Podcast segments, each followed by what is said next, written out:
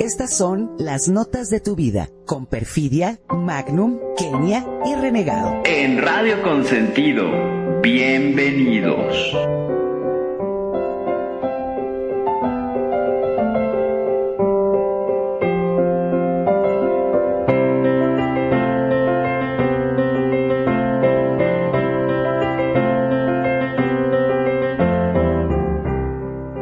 Escuchar es volver a vivir. Las notas de tu vida. La música que marcó tu vida y la del mundo.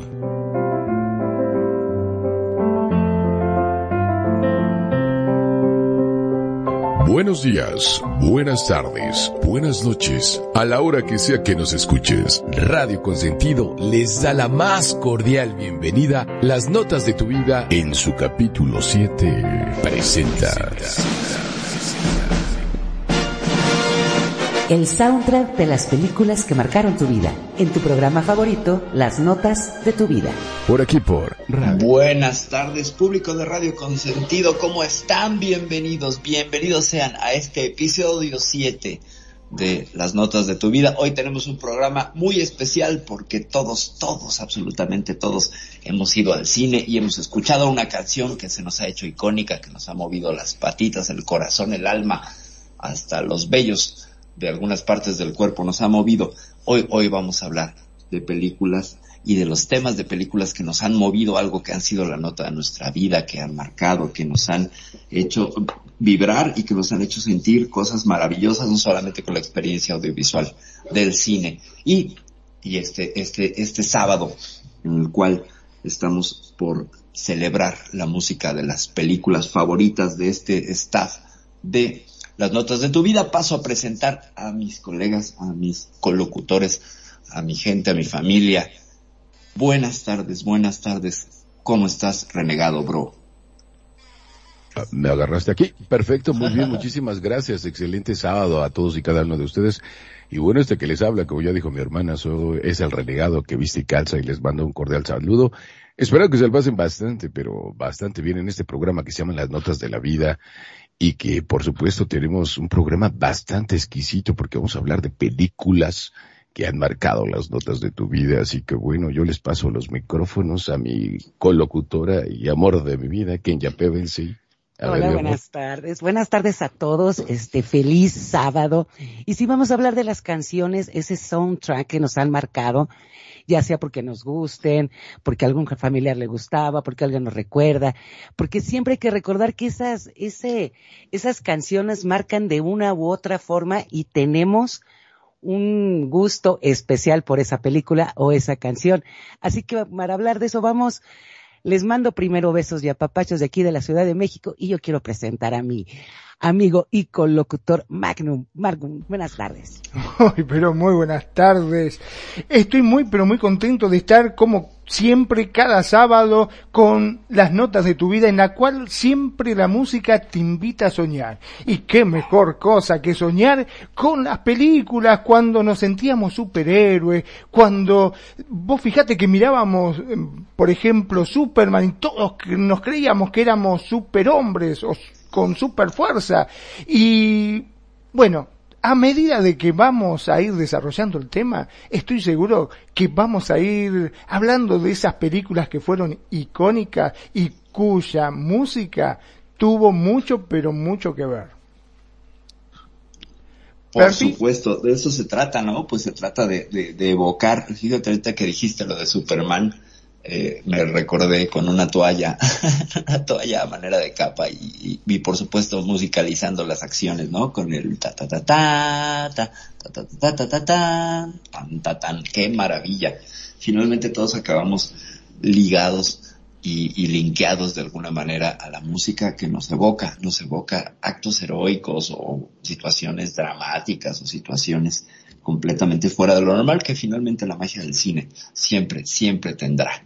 Y bueno, tenemos un super tema para empezar, vamos a empezar bien movidos, no sé ustedes qué opinen, pero vamos a darle que es mole de música de películas. ¿Qué tenemos en el menú, mi queridísimo bro renegado? Bueno, pues tenemos aquí, hay, hay, una, porque tengo por ahí una queja muy, muy, muy fuerte de que no pusimos las canciones pasadas del buen Magnum. sí, sí, sí. Yo me acuerdo que sí pasó, sí pasó Hugo, sí pasaron tuyas, pero bueno, digamos que no, te voy a creer porque yo confío mucho en ti. Así que bueno, Vamos a ir a arrancar contigo. Es una película, el tema es Flashdance de Mania. ¿Y qué nos puedes comentar al respecto, mi querido Magnum? Digo, ya que es una película que tú escogiste, ¿qué marcó en tu vida esta película? ¡Uy! ¿Qué es lo que no marcó en mi vida? Yo me acuerdo cuando fui al cine, yo les voy a contar un secreto. Total, ya estábamos entre nosotros nos conocemos y no nos podemos hacer los superhéroes. Yo era, no sé si nací con dos piernas izquierdas, pero era malísimo bailando, era malísimo. Este, me costaba muchísimo. Yo veía que mis compañeros bailaban, ¿viste? Y ¿sabes lo que hacía yo para disimular? Me metía en el medio de la pista cuando estaba lleno de gente y lo único que hacía movía la cabeza, entonces parecía que estaba bailando, ¿viste? Y la gente se sentía yo, oh, qué bien que baila este, pero si tenía que bailar donde me miraban la pierna me no, flaco, ¿qué te pasa? ¿Qué te pasa? Y cuando fui a ver esa película en el, ay Dios, cuando salí después de ver Flashdance, me sentía pero otra persona, totalmente con decirte que fui a aprender a bailar. Y ahí aprendí algunas cositas, un poquito de salsa, un poquito de tango, y por supuesto, eh, me le daba al meneíto y al meneíto, eh, terrible. Con esa película fue mi iniciadora con la cual empecé a bailar. Así nomás te lo digo. Y yo creo que de repente es el tema, ¿no? Digo, digo, en este caso en particular no fue Flashdance ni Mania, pero el mismo resultado causó en mí Digo, yo no había nacido cuando la película en ese entonces, pero sin embargo, pues más o menos a los tiempos, te estoy hablando que, bueno, ya sabes que yo nací en 1976, eh, el de fiebre de sábado por la noche, y, y, causó el mismo efecto, claro, el de aprender a bailar como John Travolta, y, y me pasó la misma historia, que aprendí a una academia de, de baile, de jazz para, para, para hacer eso, ¿no? Porque de alguna otra manera era bailar o morir, yo creo que sí, porque movía, pero lo único que podía mover era la cabeza, porque no sabía nada de baile. Perfiri, ¿a ti cómo te fue con eso? Pues mira, eh, esta, esta canción que evidentemente refleja este grito de libertad juvenil, ¿no? De los ochentas y que finalmente pues sí me tocó. Quiero hacer un par de precisiones sobre esta canción Maniac. Originalmente no estaba escrita para Flashdance, Michael Zambello le pidieron que la escribiera para una película que se llamaba Maniac, sobre un asesino en serie en Nueva York. Y antes de entrar en la canción, les voy a dar un dato que casi nadie conoce.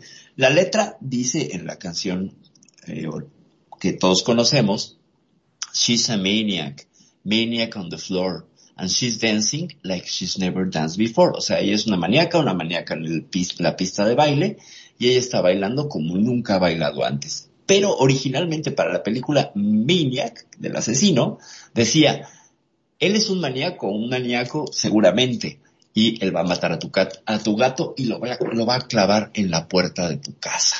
O sea, he's a maniac, maniac, that's for sure, for sure. He will kill your cat and nail him to the door. ¿Qué tal? No sé si sabían ese dato, pero la nominación al Oscar de la película por parte de Flashdance como mejor canción que era esta de Flashdance con, con Maniac, con Michael Zembello, el mismo autor, pues fue descalificada porque encontraron que ya había sido escrita y producida para la otra película. dijeron, Nanay no es original. Y les quitaron la nominación al Oscar. Así que esta canción pudo haberse ganado el Oscar de no ser por ese pequeñísimo detalle de que ya la tenían para una película de terror. Y entonces, pues como que la academia ya saben que son muy especiales y entonces dijeron, no, pues no y tan tan, en ese sentido. ¿Cómo ven ese dato? La verdad que impresionante, me dejaste totalmente sin palabras, jamás me hubiese imaginado. Yo me acuerdo que estábamos zapateando como loco en el cine. Cuando pasaba esa parte estaba todo con la patita haciendo chiqui, chiqui, chiqui, chiqui, una cosa de loco, era increíble lo que provocaba en uno. Y te digo que yo salí, pero creyéndome que era, no te digo John Travolta, pero que me quería bailar todo, viste, quería, ay, quiero música, quiero pista, quiero bailar, quiero bailar. Y ahí fue cuando me hizo clic y empecé a tratar de aprender a bailar. Porque una de las cosas de los chicos es siempre tratar de ir al gimnasio, tener físico, y yo iba al gimnasio, eh, y claro, estaba todo duro, y desgraciadamente no podía bailar, era terrible. ¿Qué va a hacer? Oh my god. Pues bueno, yo creo que vamos a darle, no sé, Ken ya que tenga que opinar. Exacto, sí, vamos con esta canción de Miniac. Espero la disfruten y esta es una de las notas de la vida de mi querido Magnum. Vamos con ella.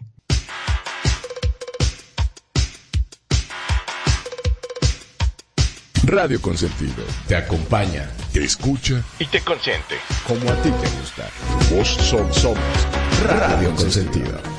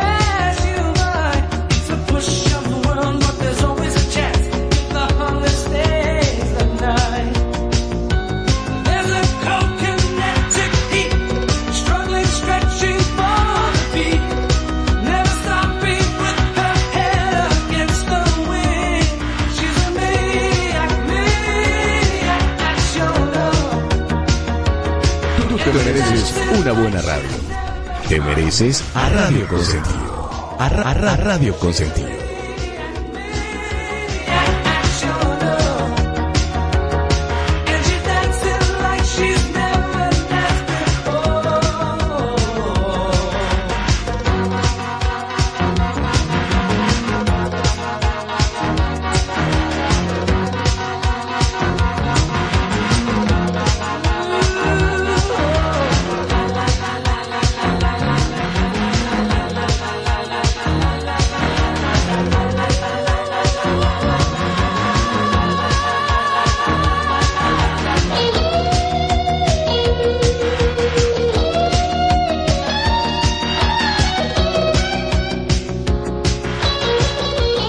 Temazo, por favor, qué recuerdo, qué recuerdo. No, no, mientras estaba escuchando el tema, estaba con, como les decía, igual que en el cine, con la patita dándole, dándole.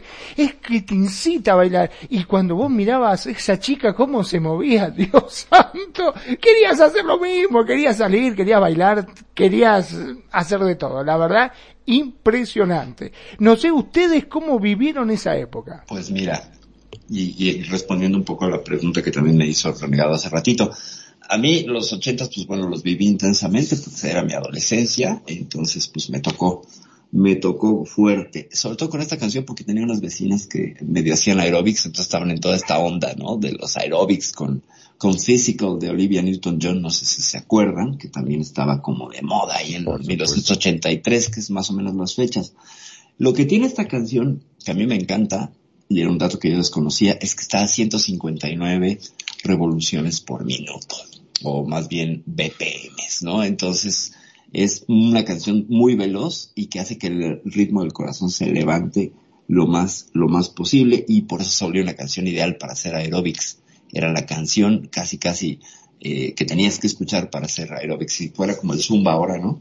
Entonces era la canción de, de, de cajón, esta canción de Michael Zambello Maniac, que con todo lo que ya comentamos, ¿no? De que no se ganó el Oscar y bla, bla, bla, pues sigue siendo un ícono, un ícono bárbaro. A mí en los 80 me la pasé bomba, ¿qué les puedo yo decir, Kenya? No, y aparte, este, como estábamos diciendo también, son ese, esas canciones que son emblemáticas, ¿no? Y que sigue pasando el tiempo y marcaron mucho una, una década, una época, ¿no? Que también platicábamos y podemos cantar, este, sacar muchas canciones ahorita a colación como Footloose, como la de Vaselina, este, Dirty Dancing, o sea, son canciones que marcan época y aún ahora, como bien decía este Magnum, sigues este bailándolas y te siguen transportando, ¿no? Porque, y yo creo que es por eso tan importante, yo no sé qué piensan ustedes, el soundtrack de una película. Es sumamente importante porque ya sea que remarque no sé, el suspenso, el sentimiento, pero es, muy importante el, el, el, soundtrack y es por eso que toma tanta importancia en, en cuando es cine, series, etcétera y etcétera, ¿no? No sé qué piensan ustedes. Bueno, mira, te digo una cosa, con respecto a esta película en particular, si lo hubiésemos sacado este tema, yo creo que la película no hubiese tenido el éxito que tuvo. Exacto. Exacto. Bueno, creo que también What a Feeling de Irene Cara es, una, es una bomba, ¿no? También porque traía esta dupla de, canciones y entonces hizo que la película tuviera un soundtrack muy, muy bailable, muy bailable. Entonces, me parece que que es como si él, porque además es la, la, la, la imagen que todos tenemos de esta mujer Jennifer Beals, que era soldadora de día, ¿no? Cosa que además rompía muchos estereotipos en los ochentas. Una mujer que trabajaba de soldadora en la industria de la construcción, dominada en los ochentas por varones. Y ella se atrevía a trabajar porque, porque era esta clásica self-made woman, esta mujer hecha a sí misma, que desafiaba estereotipos y en las noches trabajaba como, como bailarina, ¿no? No bailarina de pole dance, porque la película no enfocaba tanto el asunto erótico, sino más bien el, el tema de tú te puedes eh, lograr tus sueños, tú puedes hacerte a ti mismo, a ti misma. Y esta mujer, pues bueno, era el clásico, la imagen la tenemos todos, donde ella estaba bailando en la silla y le caía agua. Y de fondo estaba Mania. Por supuesto que es un rolón, no, no, Renegado, ¿qué opinas? Por supuesto, digo, de hecho el tema de la soldadora, no sé si recuerdes la la Segunda Guerra Mundial. Ahí empezó con este tema de la soldadora, porque era alguien que entró con Henry Ford a, soldar este aviones, eh, lo que es el fuselaje. Digo, es lo que yo sé, ¿no? Entonces, de ahí empezó a salir este tema de esta película de eh, poner como lo que es a la mujer, como lo que es un ser valioso, un ser humano que tiene la misma fuerza y las y debería o debe de tener las mismas oportunidades. Yo digo que debe, ¿no? Porque yo no conozco mujeres que se dejen ahora, ¿no? Y eso está muy bien, eso, eso es bastante bueno. De, de, todo lo malo que tenemos, creo que es lo bueno, ¿no? Claro. Y aparte, hablando de la película, yo creo que también marcó una cierta mm, tendencia en el modo de vestuario. No sé si recuerdan ustedes que el hecho de tener los calentadores, ¿te acuerdas? Eso ahí, en, los, lo, que le llamamos nosotros los gemelos, o sea, la gente salía con calentadores, yo creo imitando, ¿no? Lo que sería este son track, ¿no? De, de la, que marcó la vida de, de mi querido Magnum, mi querido amigo Magnum, que este, que marcó también una tendencia en lo que sería la moda, ¿no? Porque yo veía chicas, digo, yo estaba muy chico, yo tendría, ¿qué te gusta? Como unos seis, siete, ocho años, más o menos, digo, en el transcurso de los ochentas, este, iba más o menos, pero era mi infancia. Entonces, sí veía que había chicas más grandes y andaban con calentadores en el centro comercial o por donde salieran. Y marcó tendencia en lo que sería yo creo que la, eh, la forma de vestir. ¿no? Los calentadores y el suéter que enseñaba el hombro, que te quedaba así grande, el oversized, el suéter tejido oversized. A los hombros, ¿no? A los hombros. que se mostrara el hombro y abajo el tank top. Eso era clásico que trajeron las chicas, sí, por supuesto. Y en los hombres, bueno, los top sailors, en estas eh, sandalias para andar en, en, un yate, que nadie andaba en un yate, pero teníamos top sailors. los clásicos pantalones que se, se anudaban de cierta manera en la parte de abajo y si le podías poner un clip se veía mucho mejor mejor, y el suéter de rayas de colores. Eso creo que era una marca del 80. Y el cabello, por supuesto, la Koji Kabuto. Sí, sin duda. Y esa es una marca del cine americano, pero ¿qué les parece si cambiamos y nos vamos hasta el otro lado del mundo con una película italia, italia, italiana, perdón, que este, que se llama Cinema Paradiso, ah, por supuesto. Eh, está, está muy buena y digo, la verdad es que sí la vi, y se desarrolla por allá en los años ochentas, ¿no? En Roma, ¿no? Sí, pero ¿qué te parece si me platicas un poquito más tú, Perfi, que eres Híjole, en esa película? ¿qué te platico? Esa película es mi película favorita de todas, de todas, y mira que soy súper fan de Star Wars, pero Cinema Paradiso se ganó mi corazón por varias razones. El protagonista es un niño que se llama Totó, y es la historia rápidamente de un chico y su contacto con el cine. Esta, esta película es una es un gran arco narrativo sobre la historia del cine, sobre cómo fuimos creando el cine. Entonces es súper nostálgica porque el niño empieza siendo ayudante del hombre que proyectaba las películas en el cine de un pueblo perdido ahí en Italia, eh, que lo que nos va narrando es cómo va creciendo como humano, como individuo, y cómo la industria del cine se va desarrollando, porque siempre está este juego eh, de contraste donde conforme Toto va creciendo, el cine va desarrollándose porque empieza con cuestiones desde el cine mudo, o sea que la historia debe empezar por ahí de los 1935 por allí y termina en, en, una época pues más o menos actual, la película es del 88, más o menos se vuelve contemporánea con el protagonista recordando un montón de cosas a través de recortes de film que él guardaba que le guardaba más bien el hombre que proyectaba las películas. Y este hombre que proyectaba las películas se llamaba Alfredo, como mi hermano mayor. Y yo hice ese link con la película porque me parecía que era la historia de mi hermano mayor que le encantaba el cine, que le encantaba la actuación, que le encantaba el teatro. Y era un hombre que era sumamente informado sobre el cine. Entonces ahí creé un link impresionantemente fuerte por el asunto tanto familiar como, como la película, que es una verdadera belleza.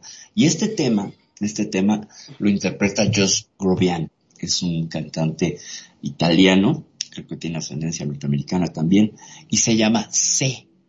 Sí. C en italiano, sí. Y bueno, una vez que lo escuchemos, regresaremos para hacer un poquito del análisis de la letra, porque es una verdadera belleza. Escúchenla, déjenla, déjensela sentir, imaginen, evoquen aquel primer amor, aquel primer beso que le diste a alguien, lo que te hizo sentir. De eso se trata esta canción, finalmente. Yo no sé si quieren opinar algo o vamos con la canción. Yo digo que vayamos al tema, si les parece muy bien, y los dejamos con Cinema Paradiso, cortesía de La Bella y Hermosa Perfidia. Vámonos.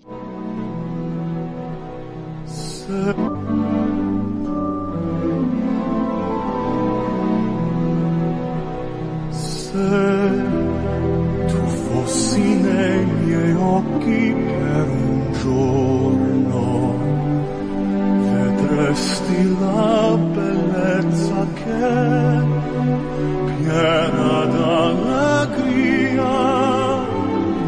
Io trovo dentro gli occhi tuoi ignaro se magia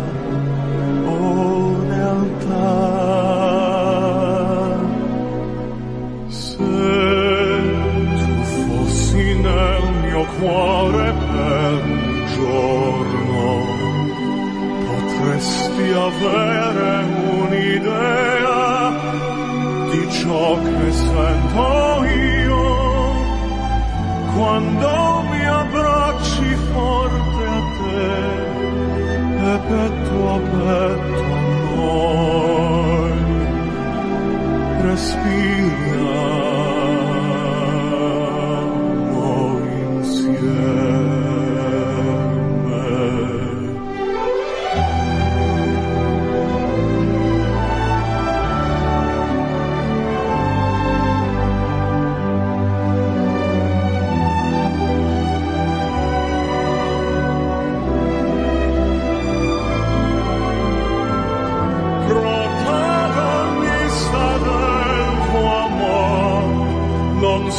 Jesus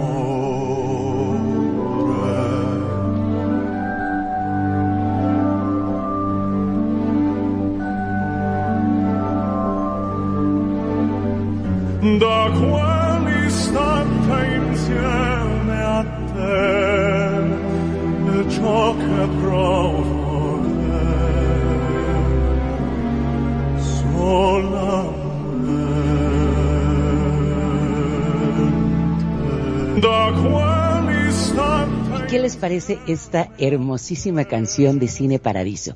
¿Y qué es lo que nos enseña esta película y que también nos habla mucho ese tema? Nos habla de la vida, de las aspiraciones y del futuro de los habitantes en un pequeño pueblo. También habla de la niñez y la adolescencia, del amor y de la amistad. Nos habla de la censura que nos trajo, los besos y los abrazos perdidos.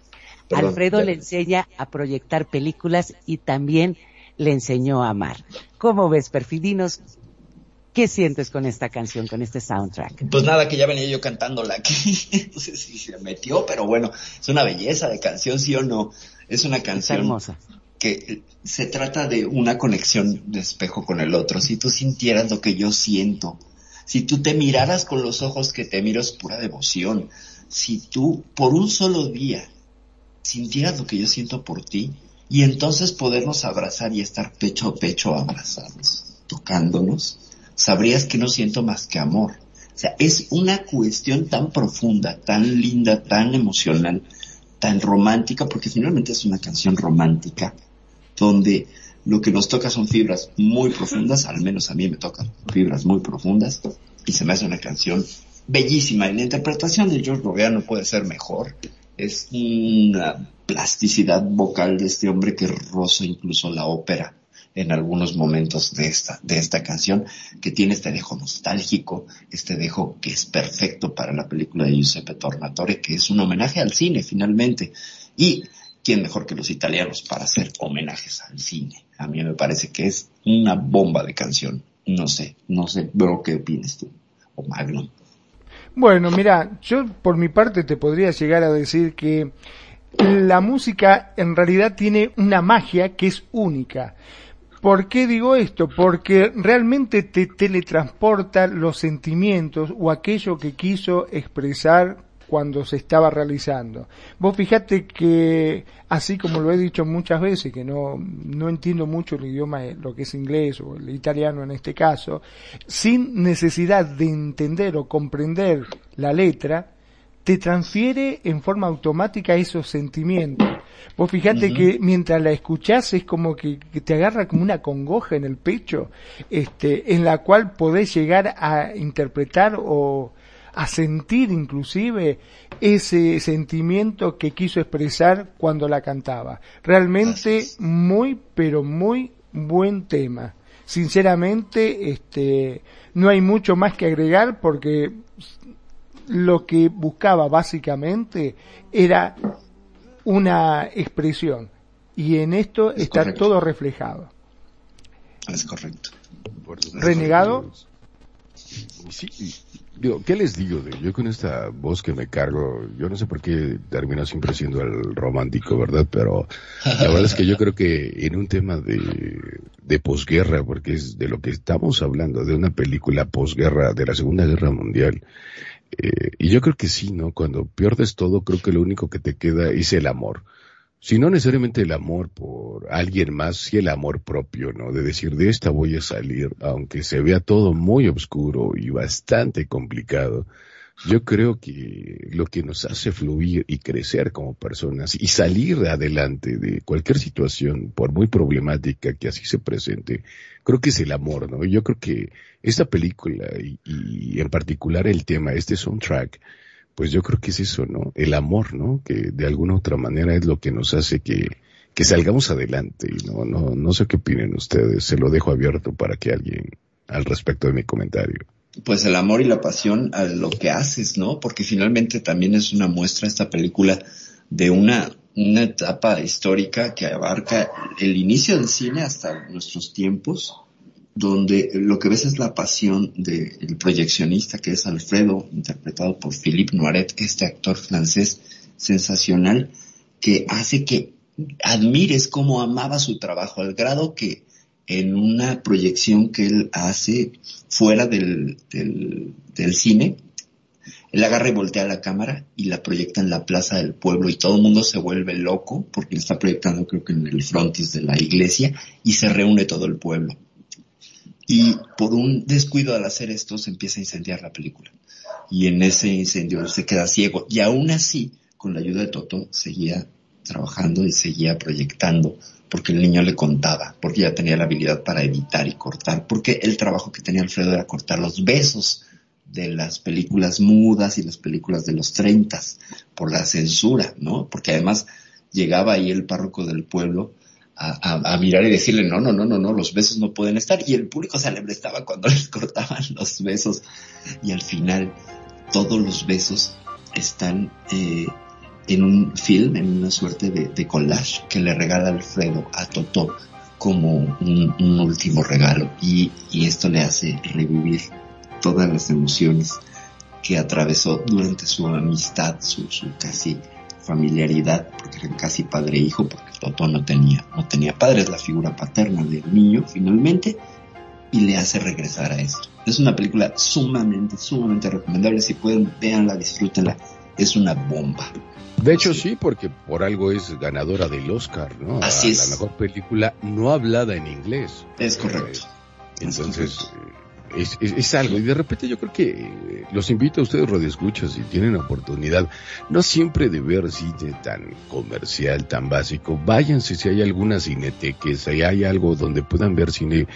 No sabes qué sorpresas tan hermosas te puedes llevar de ver cine que no es tan comercial y sin embargo tiene ese plus que te lleva, digo, en lo personal, salvo su mejor opinión, algo que a mí me encanta de las películas es llevarte ese plus, no solo hacer una introspección, sino que te lleves un valor agregado con ese mensaje importante que lo puedas aplicar a tu vida para poder eh, seguir desarrollándote como individuo, como persona, como ser humano, o como pareja, como hermano, en fin, como ser humano. Digo, yo creo que es algo que es muy importante y hay películas muy, muy buenas que no necesariamente les hacen la, la debida promoción, porque pues evidentemente pues es el cine de Hollywood y lo que tú gustes y mandes, pero hay películas sumamente deliciosas que, que yo creo que te va a dejar ese sabor de boca y, que, wow, te marca de alguna otra manera, ¿no? No sé qué opines, Kenya. Pues claro que sí, yo creo que siempre el cine marca de una u otra forma y se aprende con el cine muchas veces, este, a lo mejor sin darse cuenta, ¿no? Aprendes de épocas, aprendes de situaciones y eso es lo bueno, ¿no? del cine que te, que te lleva a, a, vivir esos momentos, a conocer esas historias y aparte a, a, vivirlas, a emocionarte y a sentirlas como propias. Yo no sé, Magnum, ¿cómo, ¿qué opinas de esto? Bueno, mira, eh, aquí en Mar del Plata, en la ciudad donde estoy, eh, se festeja el Festival del Cine una vez al año este, se festeja y vienen gente, artistas, actores, se reúnen no solamente de mi país, de Argentina, sino que a veces vienen algunas estrellas también de otros lados. Lo bueno de todo esto eh, es que se pasan películas que no son las que normalmente podemos ver en los cines comunes, ya que son aquellas películas a nivel internacional que no llegan a cartelera, como por ejemplo eh, de distintos eh, profesionales que la hacen en forma eh, particular, y uno puede ver un sinnúmero de películas que realmente te deja con la boca abierta y vos decís, ¿cómo puede ser que esta película que es tan buena no se pueda este, exhibir o no tenga la trascendencia que tiene normalmente la película de Hollywood. Porque convengamos que a nivel internacional las películas de Hollywood son las que normalmente marcan el estándar, ¿no es cierto?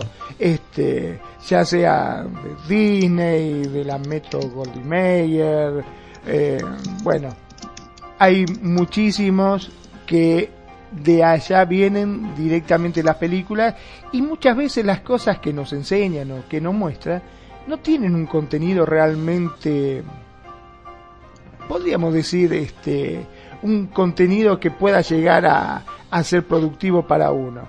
Sin embargo, con estos autores que nos permiten ver películas de otro tipo de calibre, se encuentran ese contenido que te deja muchas veces pensando y vos decís, wow, ¿cómo puede ser que no, me había dado cuenta, no? Te enseñan a ver la vida con otros ojos. No sé qué opinas vos, Perfil.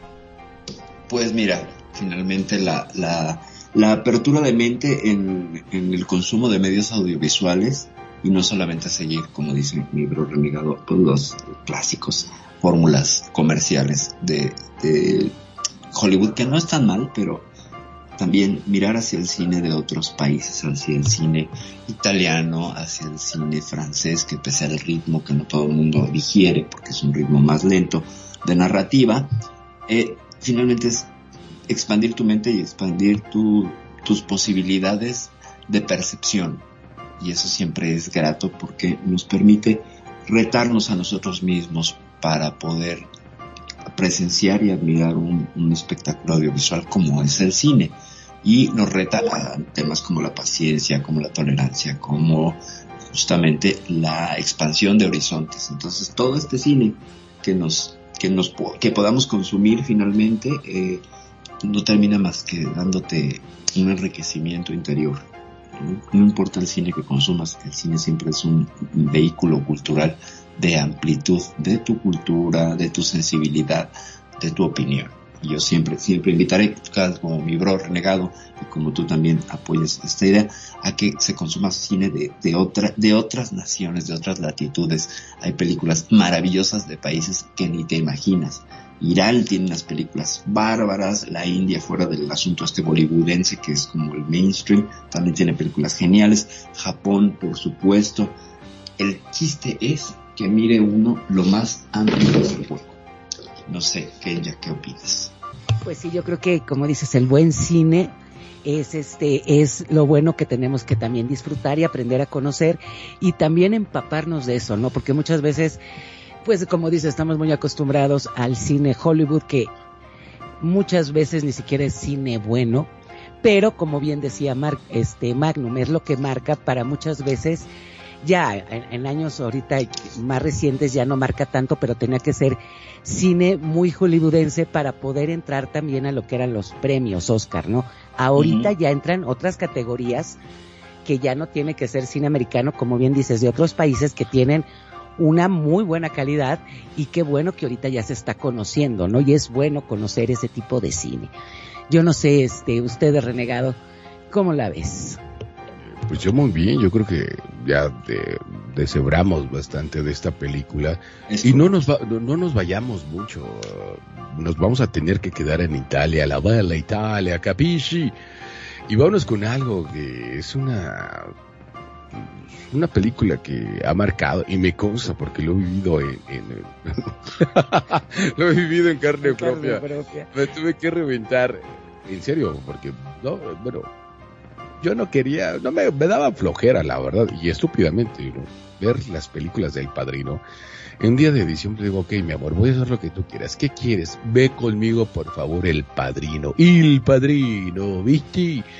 Y agarra, y, no sé por qué siempre uno mucho a, a, los italianos con los argentinos. No sé por qué, pero el acentito es muy parecido. Bueno, no parecido, pero no sé por qué yo tengo eso en la mente bastante rara. Pero bueno, entonces me tuve que ver el, el padrino, este, desde las 8 de la mañana, porque era cuando estaba de vacaciones en diciembre. Bueno, no de vacaciones, pero me podía tomar el tiempo.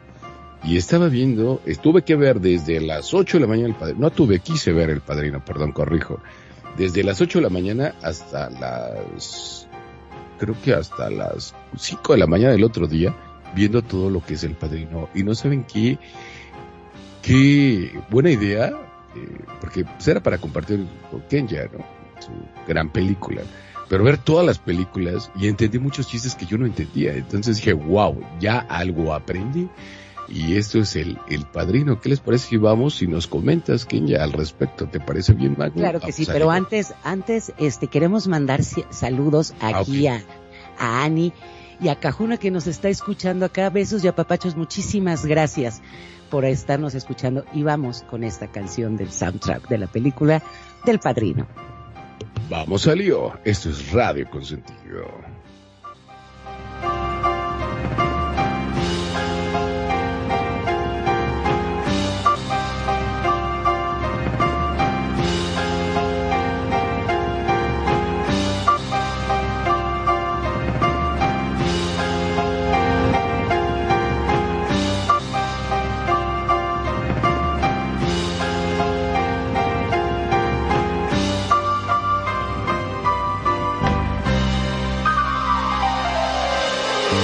Radio Consentido te acompaña, te escucha y te consiente. como a ti te gusta.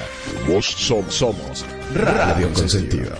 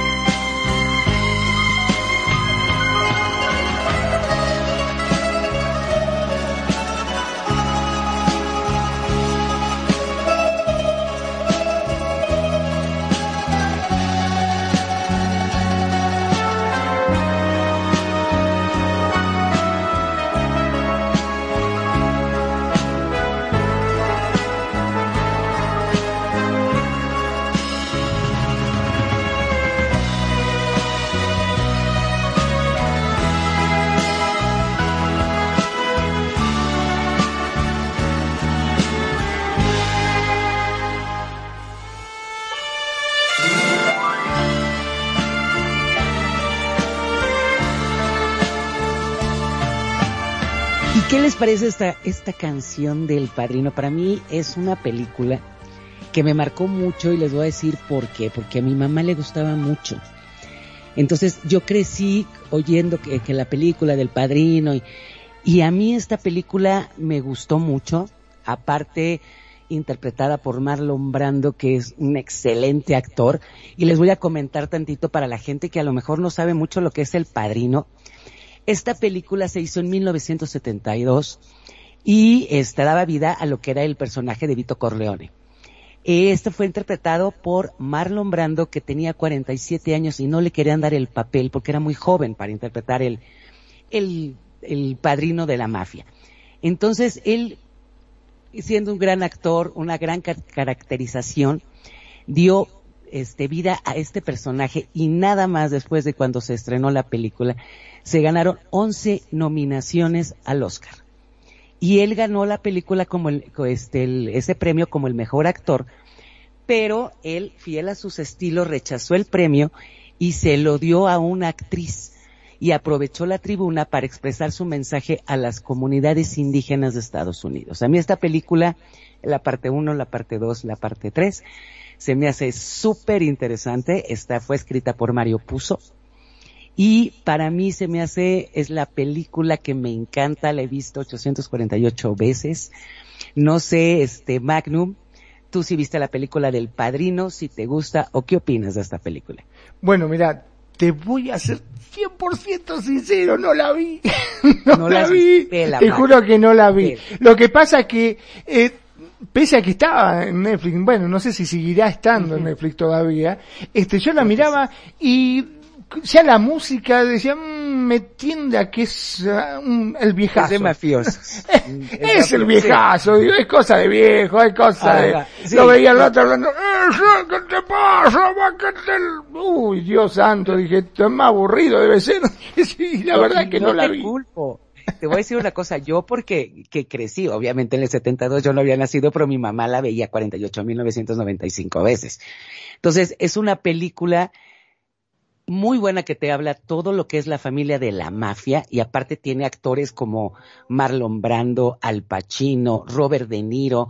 O sea, es una película que te voy a tratar de convencer igual que convencí a Renegado. Te juro que es una película que vale la pena. Uno, Renegado, cuando la viste te cambió todo lo que era la imagen de esa película.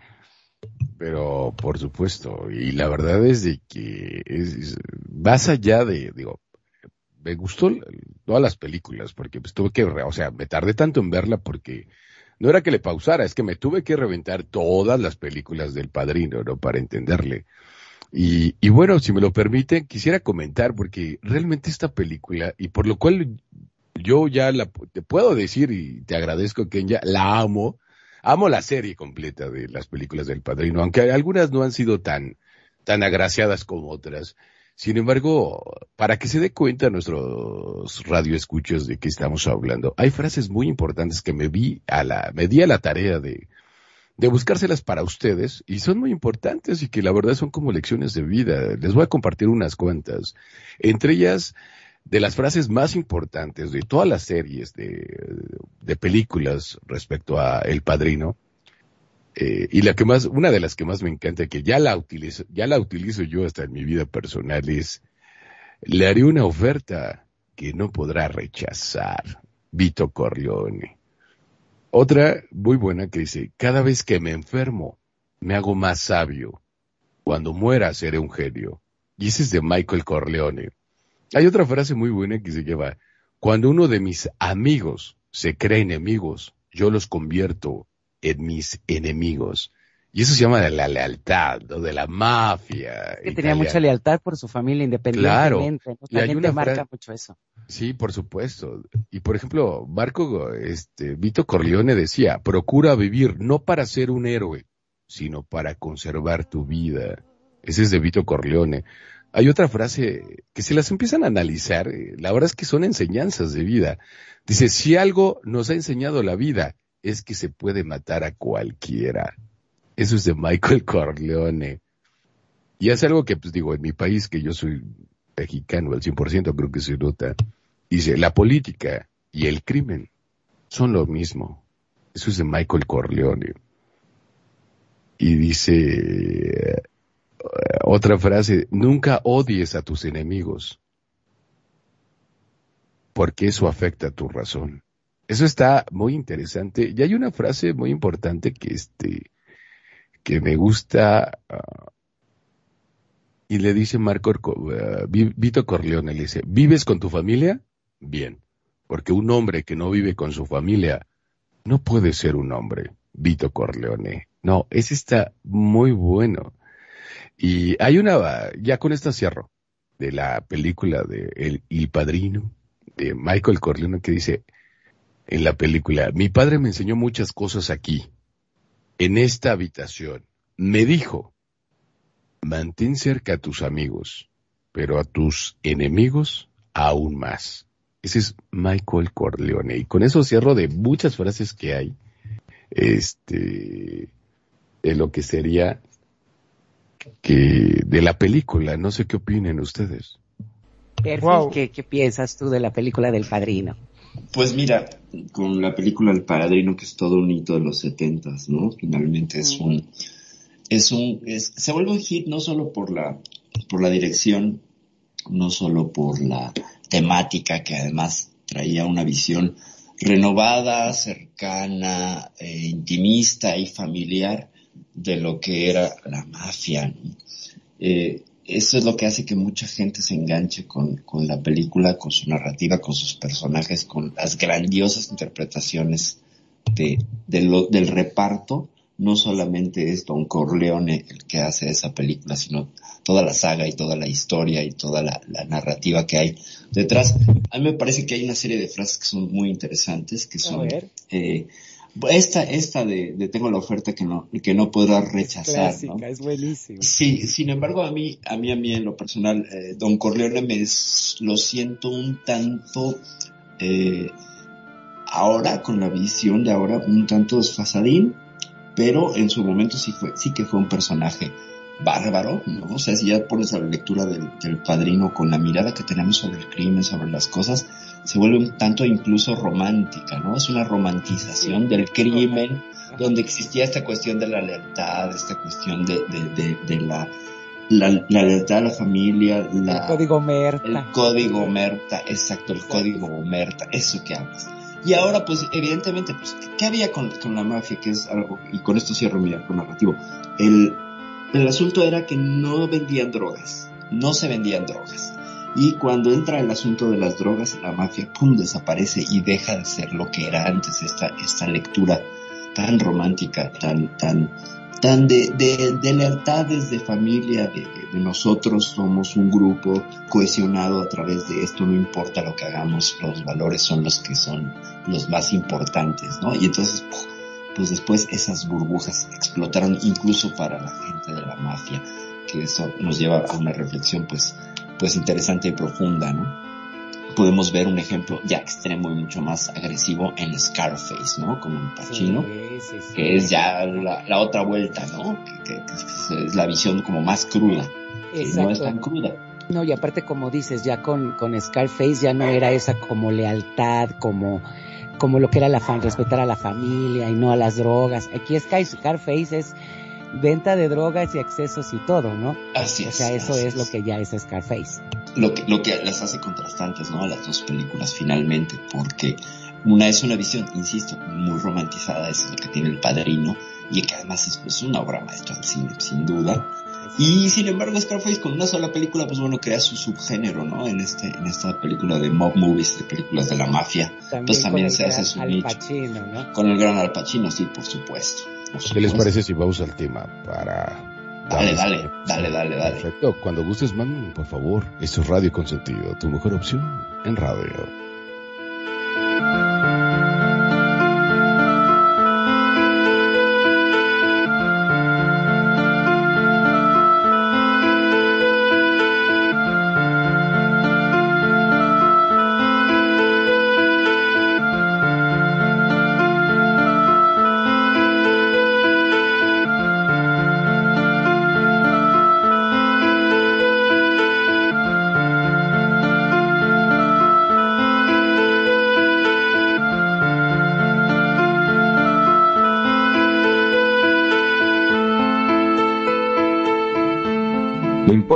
Que las mujeres tengan los senos como magnolias o como pasas de higo, un cutis de durazno o de papel de lija.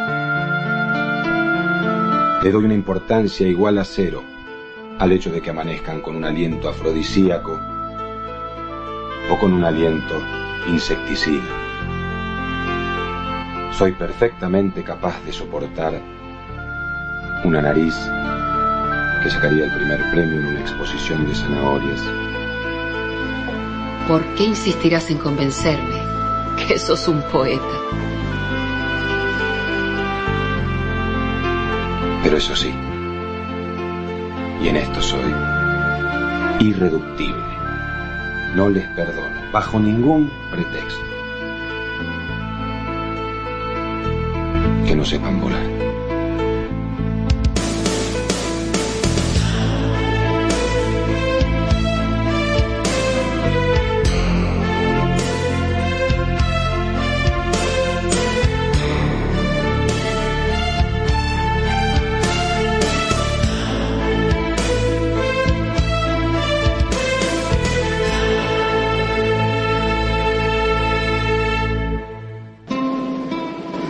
Quedes inmóvil al borde del camino. No congeles el júbilo, no quieras con desgana. No te salves, ahora ni nunca. No te salves. No te llenes de calma. No reserves del mundo solo un rincón tranquilo. No dejes caer los párpados, pesados como juicios. No te quedes sin labios. No te duermas sin sueño. No te pienses sin sangre, no te juzgues sin tiempo. Pero si pese a todo no puedes evitarlo, y congelas el júbilo y quieres con desgana, y te salvas ahora y te llenas de calma, y reservas del mundo solo un rincón tranquilo y dejas caer los párpados pesados como juicios, y te secas sin labios y te duermes sin sueño, te piensas sin sangre y te juzgas sin tiempo, y te quedas inmóvil al borde del camino, y te salvas. Entonces, no te quedes conmigo.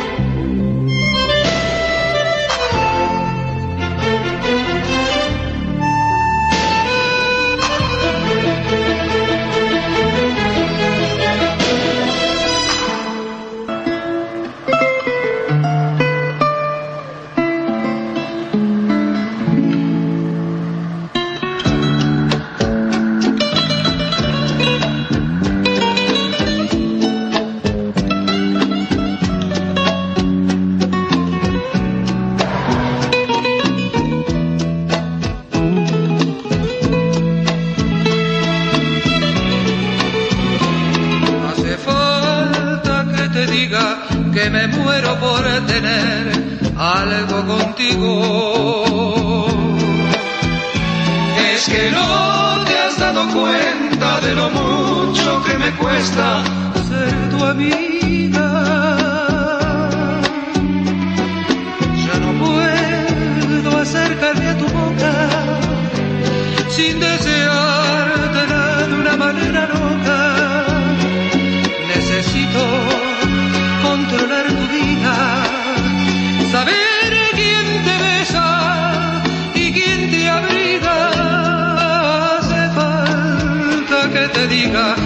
Me muero por tener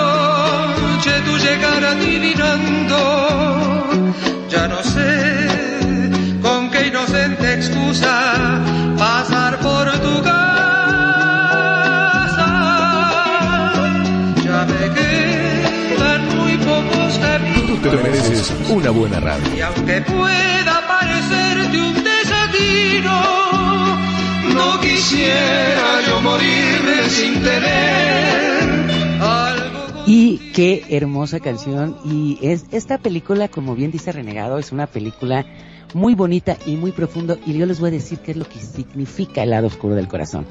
Este filme narra la historia de Oliverio, un poeta que, que en el Buenos Aires actual busca una mujer que sepa volar.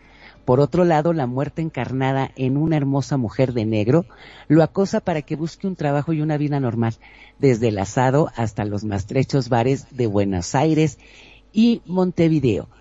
Hay una frase que ahorita se las va a comentar bien renegado, que dice, no sepan volar, no les perdono bajo ningún pretexto que no sepan volar. Si no saben volar, pierden el tiempo las que pretendan seducirme. Relegado, cuéntanos de esta película. Híjole, ¿yo qué les puedo compartir a ustedes? Esa es una película que a mí me marcó mi vida. Eh, hace, no sé, yo tendría mis tiernos 18 años y eso de que eh, me fui a la cineteca a ver cine raro. Hace más lo que les recomiendo de ver películas raras. El lado oscuro del corazón es de mis peli es mi de mis películas favoritas. Y, y bueno, pues es de 1992 y, y bueno, este, habla de un poeta, porque no se lo voy a spoilear porque, pues la verdad es que no se puede spoilear esa película, es, muy vieja y, y la verdad eh, está muy padre, muy hermosa, porque hasta eso me pasa en Second Life, ¿no? O sea, el hecho de que me junto con gente, cada uno tiene su talento ¿no? para hacer las cosas. Eh, y somos como una mafia, hablando de la película anterior, por eso creo que por eso Kenya le puso a nuestra familia la cosa nuestra. Y aún así, esto de El lado oscuro del corazón es una película tan romántica si te gusta el cine ácido, el cine abstracto. Híjole, realmente Oliverio está casado, está se enamora de, de una prostituta y, y es una forma muy bonita de amar, digo. De hecho, todos los poemas están hechos por alguien, uh, super maestro, que me encanta leer sus poemas de Mario Benedetti. Y, y ese, este, este collage de audio lo, lo produje yo para ustedes. Ojalá que les haya gustado. Y termina con el algo contigo, ¿no? Y habla de ese amor puro, de ese amor sincero, ¿no? Hay una escena en la cual se enamora tanto de, de esta chica que agarra, llega al bar donde trabaja porque pues ella es prostituta, se desnuda y agarra y en la escena nos pone las manos como si pudiera abrirse el cuerpo, saca el corazón, se lo pone en una se lo pone en una este pues una para servir copas, ¿no? Y se lo manda dice, por favor, ¿cómo se lo puedes mandar a a la chica y le manda el corazón, pero un, no un corazón así de esos bonitos que ven ustedes, no, no, un corazón real, así normal, el que conocen, del corazón que tenemos nosotros, y latiendo, y se lo da, ¿no? Y está muy bonito, y esa frase me encanta, ¿no? De, yo le permito todo a una mujer, lo único que no le permito es que no sepa volar cuando hace el amor. y cuando no sabe hacer el amor, él tiene una lamparita en, la cama, ah, imagínense la escena, en una cama. Entonces nada más mueve una lamparita y la mitad de la cama se abre y la chica que no sabe volar, ¡pum! se cae y sale afuera a la calle. y es, no sé, algo que a mí me representa el amor puro, ¿no? Y digo, ustedes no son para saberlo ni yo para contarlo, pero por algo, hace muchos, digo, yo llevo 14 años en Second Life. Anteriormente tenía alas. Ahora ya no traigo alas, ya soy, ya soy mesh. Y ya no necesito alas porque mis alas son Kenya Pevensey y, y entonces este ya no necesito, las siguen viendo, solo que esas alas son una persona. Y bueno, esa es la reseña de El lado oscuro del corazón que me encanta, fascino y amo. Ah, bueno, y un último. Eh, como es poeta, es pobre. Tiene un amigo que es este escultor y él lo único que esculpe son penes y de hecho su puerta de su departamento es una vagina, así literal. o sea, es construyó todo una vagina y entra, hola, ¿puedo entrar? Y, y es un francés. Y los cuatro se van a, a comer y para poder comer, este, Oliverio lo que hace es escribir poemas al que vende los tacos y si le gusta les da de comer y si no pues no porque esos poemas que escribe Oliverio se los da a su novia y más o menos es eso es algo de mi vida el, el lado oscuro del corazón este Magnum no sé es- es Sí, la es verdad argentino. que es una película, eh, bueno, que recorre las calles de Buenos Aires, ¿no? Este treintañero, porque Oliverio es un poeta treintañero, que podríamos decir bastante infantil, que en su vida lo único que hace sobrevive editando poesía comercial, ¿no? Y su único sueño es encontrar a la mujer, esa mujer especial, esa mujer que, que lo vuelve loco, alguien que lo comprenda y que le haga volar. Este, bueno, y así fue cuando en Montevideo encontró a Ana, esta prostituta que, que termina enamorándose, ¿no? De ella. Ahora, hay una frase en la cual dice, todo lo que se pueda decir es mentira. El resto es silencio. Solo que el silencio no existe. Las palabras no hacen el amor, hacen la ausencia. Si digo agua, beberé. Si digo pan, comeré. Lo que pasa con el alma es que no se ve. Lo que pasa con el espíritu es que no se ve. ¿De dónde viene esa conspiración de invisibilidad? Ninguna palabra es visible. Mirá vos, qué, qué palabras, qué frases van surgiendo a lo largo de esta película, ¿no? No sé qué opina Perfi al respecto. Pues nada más que es una bomba esa película y esto que acabas de, de, de, de mencionar es una belleza, ¿no? Como lo invisible es visible, todo lo que la ausencia es presencia, es una verdadera maravilla. De esta película, pues bueno, yo, yo rescato los poemas de Benedetti, por supuesto, que son una verdadera maravilla, y el tono tan oscuro y tan, tan nostálgico que tiene la película es verdaderamente sobrecogedor. Sin embargo, pues bueno, hay un montón de mensajes de esperanza que no dejan de ser in- inquietantes e interesantes. Y referente al asunto del corazón que decía mi bro, eh, evidentemente hay una representación del corazón romántico que es el amor romántico. Es el clásico corazoncito que ahora que venga el 14 de febrero lo veremos por todos lados. Sin embargo, otorgar o presentar o traer cualquier representación del corazón real, del corazón biológico, habla del amor real. Entonces, esa es una analogía bellísima del amor real, de cómo le otorga, cómo le da el amor real, no el amor romantizado, el amor de condición, el amor de te quiero por quien quiero que seas, no por quien eres, ¿no? Ese es- esa sería mi, mi aporte. El No famoso amor, el amor comercial, como se dice. Es que es un amor muy oscuro, si me permites el comentario, es un amor muy oscuro entre Oliverio, porque dicho realmente con quien habla no es con una mujer oscura, está hablando con la muerte, y la muerte no sé por qué ayuda tanto a Oliverio, y a final de cuentas llegamos a, eso, a un amor puro, eh, quizás inocente, da muchas facetas de ser eh, un infante, pero da muchas facetas de ser alguien enamorado. Digo, yo no sé ustedes, pero si a su pareja les hagan, porque yo en lo personal sí lo, lo suelo hacer, escribirle aunque sea un pomilla ahí no sé si mal hecho o bien hecho, pero demostrarle esa parte, ¿no? Y para mí esa película marcó algo muy importante en mi vida y mi ser. Soy un empedernido de los poemas y sobre todo, de, sobre todo, perdón, de ese gran escritor Mario Benedetti. Digo, hay muchos más que leo, pero eh, en particular esa forma tan ácida de amar a mí me encanta. Y sí, o sea, como dicen, lo, lo, esa película es, tiene un humor medio ácido, pero también trae muchos mensajes y bien, como se dice, es muy rescatable. Todo lo que son los poemas de Mario Benedetti, toda la historia, la forma de ver, como dicen, el amor, la correspondencia o al ser amado, ¿no?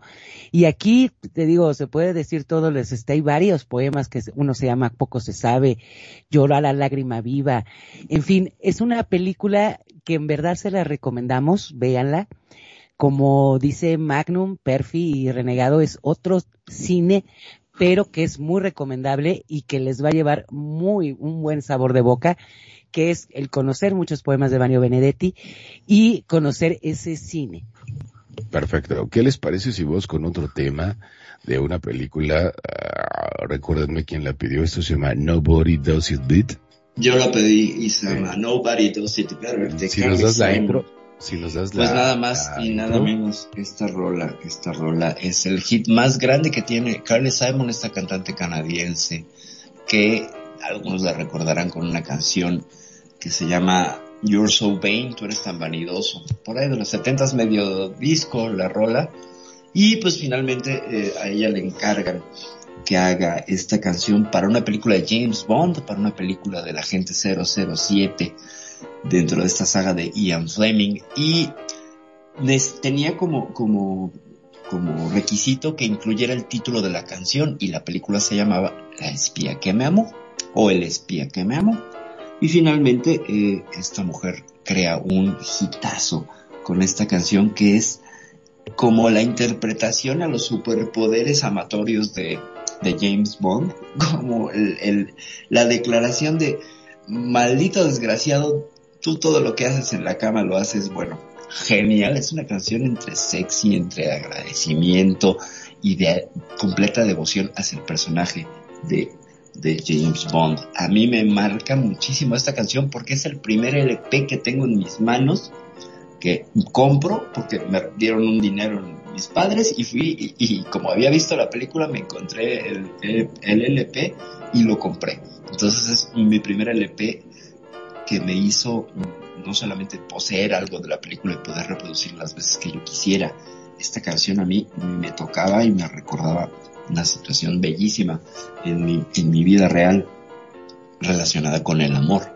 Que es algo que te iba a preguntar, es algo Ajá. que te iba a preguntar, ¿qué representaba para ti? Justamente, pues representa esta calidez, esta cercanía, porque en ese entonces todo funcionaba bien en la, en la familia, había cercanía, había calidez, había, había funcionamiento, había, había muchas coincidencias. Entonces, sí puedo recordar de que esta canción me lleva a estos momentos de la familia reunida alrededor de la mesa, esta misma mesa.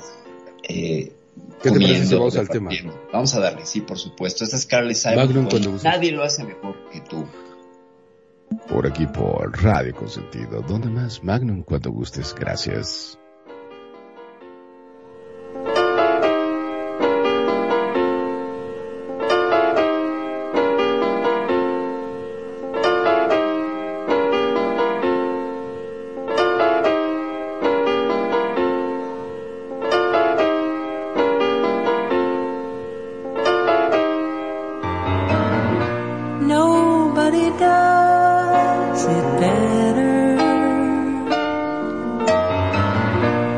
Makes me feel sad for the rest. Radio Consentido te acompaña, te escucha y te consiente. como a ti te gusta. Vos somos, somos Radio Consentido.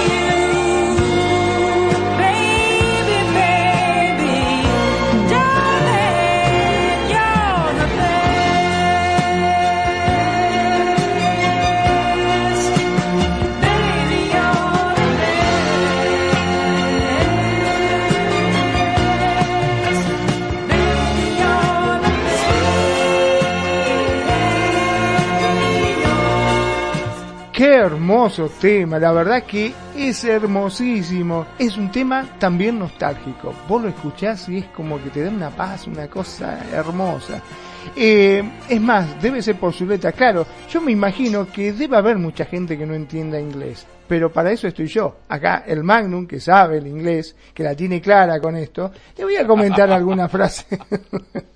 alguna de las frases que dice. Como por ejemplo, nadie lo hace mejor. Fíjate vos. Bueno, tengo un amigo acá que, bueno, no, no, no vamos a desviarnos, sigamos. Me hace sentir triste por el resto. Nadie lo hace la mitad de bien que tú. Nena, eres el mejor. Wow. Increíble. No estaba mirando, pero de alguna manera me encontraste. Traté de esconderme de tu amor. Más como el cielo encima de mí, el espía que me amaba. Voy a tener todos mis secretos a salvo esta noche. No, no, increíble. No sé qué opina mi estimadísima Perfi. Pues nada, que, es un, te digo, como, como les comentaba antes de lanzarnos con la canción, pues finalmente es una oda, una oda que, que, que hace honor a los superpoderes amatorios de James Bond, ¿no? Y que puede ser aplicada a cualquier, a cualquier pareja cuando le quieras decir, eres la mejor, eres el mejor, nadie lo hace mejor que tú. Y esta canción pues, representó el máximo hit en la carrera de Carly Simon y se llevó pues el Globo de Oro, estuvo nominada a Mejor Canción de, del año, eh, a Mejor Canción del, del, para los premios Oscar.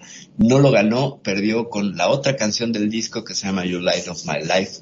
Entonces, ahora sí que fue una competencia entre canciones del mismo disco y no se la llevó esta pero finalmente eh, esta mujer, Carly Simon, con esto hizo pues una, una, un hito, no la podemos calificar como un one hit wonder, porque en realidad ya tenía otros hits, pero a mí me parece que esta canción, para ponérsela a alguien y decirle, nena, nena, eres el mejor, nadie te supera, pocas canciones se le pueden comparar a esta. No sé qué opinan, Kenya. Este sí, es, eh, como bien dices, es una canción, este, que en verdad es una admiración total y nadie lo hace mejor, aunque a veces me gustaría que alguien pudiera, nadie lo hace como tú, es realmente que te dediquen a esta canción es, claro, lo soy, lo merezco y claro que sí. O sea, esta canción está muy bonita y como dices también marca una época y todo lo que son las películas de James Bond, pero este tema en especial es más como más romántico y sexy que todas las películas de James Bond se caracterizaban por eso, por, por el James Bond y por mujeres muy guapas, ¿no? Pero en esta canción en particular marca mucho este, esas, todas las películas que se conocen de James Bond con todos los James Bonds que, que estuvieron en, en esas películas, todos los actores. Es correcto. Y el tema es compuesto por Marvin Hamlish, no sé si lo conocen, pero es un famosísimo y galardonado autor de letras que se ha especializado en hacer letras para películas y para musicales de Broadway. Y este hombre ha sido multigalardonado, menos por esta canción que no se llevó, bueno, el Oscar, pero se llevó otros premios. ¿Con qué seguimos, bro? Pues bueno, pues vamos a ir con otro tema de, de Kenya, se llama Thank You con Daido. Es una rola bastante, bastante chida. La verdad es que sí, la verdad es que, wow, yo cuando, después de que ya estuve con ella, y ahí sí, perdón que me robo pero la verdad es que yo estoy muy agradecido con, por haber, haber conocido por fin el amor de mi vida aquí, y lo conocí por con Live, y, ya se hizo RL, afortunadamente, entonces, este, y, y, es una de las cosas que yo, creo que son de las primeras canciones que yo le dediqué a Kenya, la de Thank You, porque la rola habla muy padre, o sea, y si, si la analizan, si la escuchan, gracias por darme el mejor día de mi vida, ¿no? Y, y que de alguna otra manera complementó mucho a que yo viva en una plena primavera.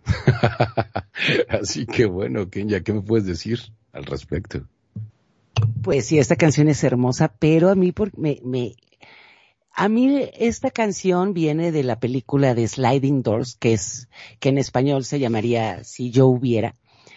Este, esta película, véanla, es de una mujer que tiene vidas paralelas y te marca mucho lo que, lo que hubiera pasado, este, si no haces ciertas cosas, tu vida cambiaría en todo momento. Entonces, ¿qué les parece si vamos con este tema y hablamos sobre la película y el tema?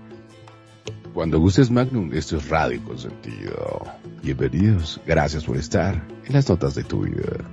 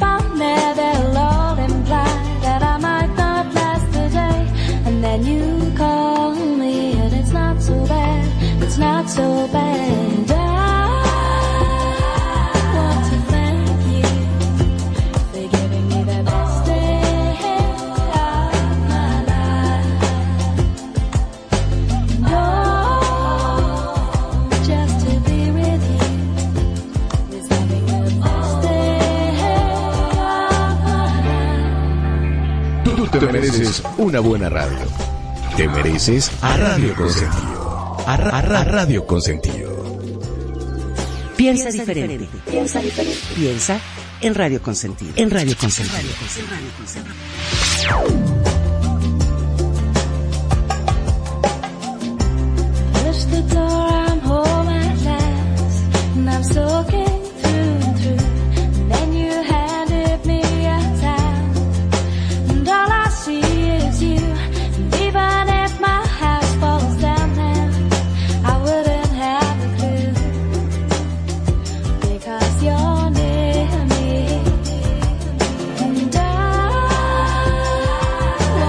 Desenfriado. Me pregunto para qué salí de la cama. La lluvia de la mañana nubla mi ventana. No puedo ver nada. E incluso si pudiera, sería todo gris. Pero tu foto en la pared me recuerda que no está tan mal. No está tan mal. Bebí demasiado ayer por la noche. Tengo facturas que pagar. Mi cabeza está dolorida. Ay, perdí el autobús y será un infierno. Otra vez llego tarde al trabajo. Incluso si estuviera allí, ello supondría que quizás no dure un día más. Y entonces tú me llamas y no está tan mal. No está tan mal. Y quiero agradecerte por darme el mejor día de mi vida o simplemente estar contigo me está dando el mejor día de mi vida. Esta es la letra de Thank You. Guácala, de qué rico. Guácala, Ay, qué perdón, rico. pero hablando de que rico, cuando dijiste mi té se ha enfriado, casi salto yo y te digo, bueno, anda, aprovecha, anda ahora, que, que arranque hablando otro. digo, sí. No, Agarré para cualquier lado. café tibio, entonces pues, pues, ¿qué te digo? Pues, ¿qué te digo? Kenya, ¿qué nos puedes compartir de esta canción? Este, esta canción, te digo, le da al, al, sound, al soundtrack, al soundtrack de la película que a mí me encanta también, que ha marcado mucho mi vida, que es el de Sliding 2. Le voy a hacer un resumen rapidísimo para que la vean, no se las voy a espolear. Es de una mujer que se va a subir al metro, una niña se le atraviesa y la película es el mundo paralelo de la que se subió al tren y de la que no se subió. Ok. Entonces ahí vas viendo cómo este, la, todos los actos que haces cambian tu vida, ¿no? Entonces, en una ves todo lo que le pasa, le digo, véanla. Pero al final, el, el resumen de la película es que muchas veces uno no quiere cambiar su vida, pero va a terminar una relación, un trabajo, pero siempre tienes oportunidades según los actos que cometas o que efectúes durante tu día. Y eso es muy importante, ¿no? Que es lo que le dicen el efecto mariposa, que cambias uno, algo y todo se cambia en el mundo entero, ¿no? Es Eso es el, el resumen de la película para que la vean, se llama este The Sliding Doors en, en inglés o Si yo hubiera, muy buena, es del año de 1999 y es una película digna de verse y esta canción es una de las muchas canciones que salen en, en, en esta película Magnum. Yo por mi parte podría decir que estoy complicado porque tengo que ver toda la, la saga completa del Padrino que no la vi. Ah, Ahora claro tengo que que sí. ver de todas las películas que hemos visto, creo que vi una sola. la Cinema que me Paradiso. amó, ajá. Estoy es- complicadísimo, no me va a alcanzar, Perdón. o sea que yo calculo que para la semana que viene no va a haber radio porque tengo que mirar todo un montón de películas, muchachos. Pero es la parte importante de este programa, que es lo que tratamos de buscarlo, el darle ciertas oportunidades, bueno, no oportunidades, sino ciertas, eh, como el menú, ¿no? De, de escuchar canciones, de ver películas, y yo creo que eso es lo que enriquece a nuestros radioescuchas, ¿no lo, no lo piensan así ustedes? Sí, claro, por supuesto. Sí, sí, sí, evidentemente es presentar un menú y un cóctel de cosas y posibilidades que surgen a partir de la excusa mera de una canción. Que esto es la columna vertebral de este programa. Pero que nos comparta Kenya que le hace sentir esta canción. Esta canción a mí se me hace, yo creo que como, como bien decimos, este, cada quien marca las notas de tu vida, y esta es una canción, se me hace una canción hermosa, es el saber que una persona puede cambiar tu vida o que te puede alegrar esa, ese día. Es mi forma de verla. A lo mejor, yo lo sé y te voy a dejar la palabra, Perfi, Sí. este, que tú tienes otra nota totalmente distinta, pero a mí esta canción es el agradecer, el tener esa persona que aunque tengas muy mal día, y esta canción también me gustaba desde siempre, y yo les puedo decir que relegado cuando me la, me la, me la, me dijo esta canción es para ti, me llegó en el corazón, porque esta canción siempre me había gustado, ya le das cara a esa persona, pero yo creo que es eso, el saber que puedes tener un mal día, pero esa, a la hora de que tú estás con esa persona, lo puede mejorar.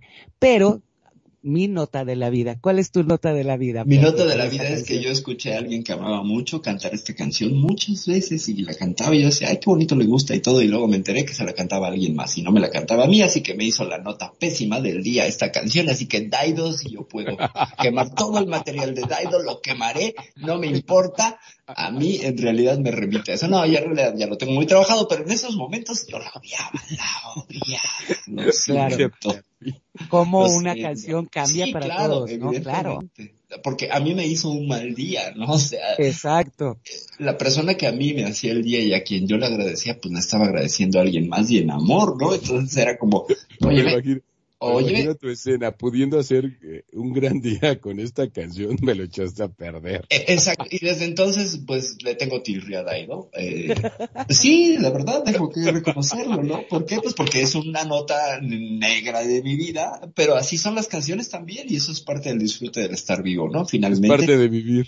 Exacto, porque además, aunque yo la odie y todo, pues ahí la, está presente como, como este espacio de ruptura, ¿no? Donde se dio. Por otro lado, ustedes la, la cuentan como un encuentro Exacto. y yo la narro desde otra, desde otra perspectiva. Nunca la he escuchado, este, en, la voz De de este lado, de este lado. De este lado, ¿no? O sea, más bien yo escuchaba a mi expareja cantarla, por ahí medio la escuché y dije, sabía que era de Daido, más con la de White Flag, es así, de plano, yo es, para mí es Red Flag, este, Dead Flag o la bandera del pirata, pero pues, finalmente es otra lectura, ¿no? Que se tiene sobre la misma, y yo no sabía que fuera tema de película, fíjate, me voy enterando apenas. Y nada más queremos mandar un llamado a Daido, si nos está escuchando, tiene que redimirse con Perfi para que, por favor, ¿Escribo otra canción? escriba otra canción para que Se Perfi la trata de dos de patas. lista negra.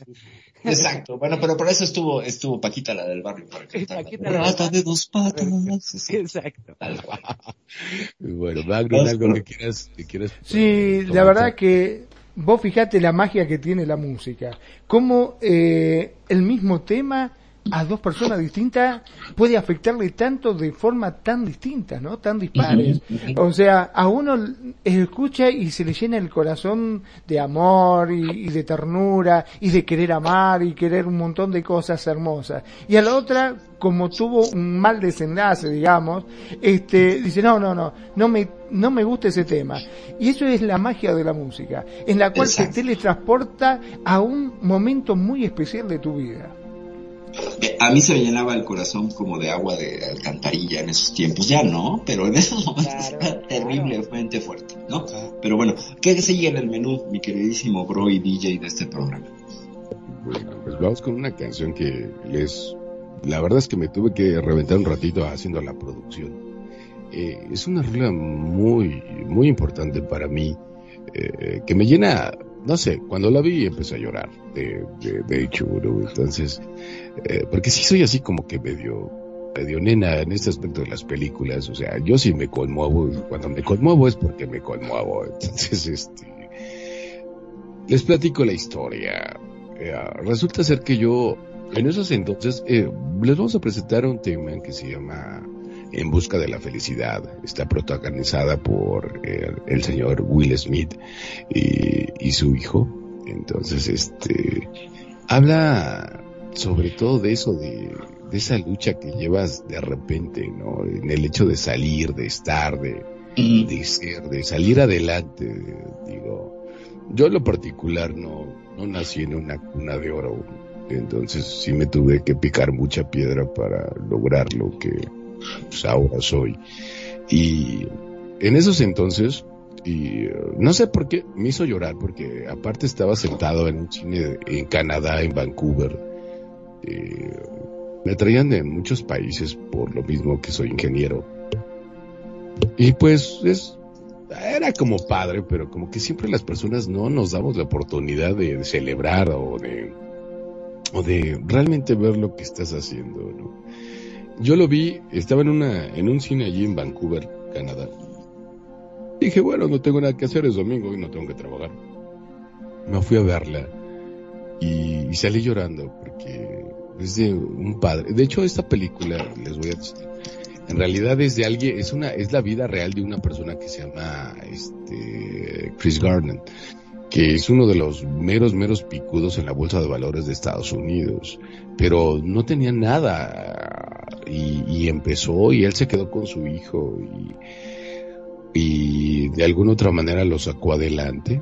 De hecho, es su heredero en la bolsa de valores y luchó y, y peleó y, es algo importante que tenemos que hacer como personas. El que si alguien te dice que no, ¿por qué no? O sea, el no siempre lo tenemos. El sí hay que buscarlo.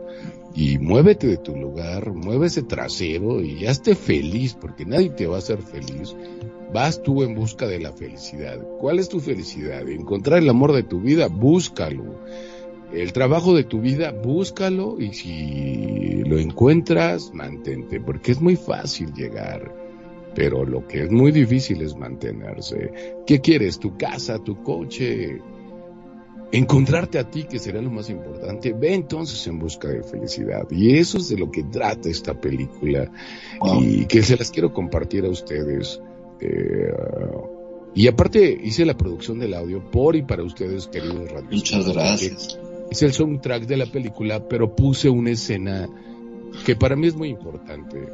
Y, y se los voy a poner así, este, a mí me hace llorar cada que escucho esa frase y es muy importante. No permitas que nadie te diga que no o que no puedes. Esto se llama constancia, trabajo y muchos ovarios o muchos huevos. Así que hazlo. Vamos al tema cuando quieras, mi querido y estimado Magnum. Y escucha y regresamos con eso, ¿les parece? Yo soy Vale, el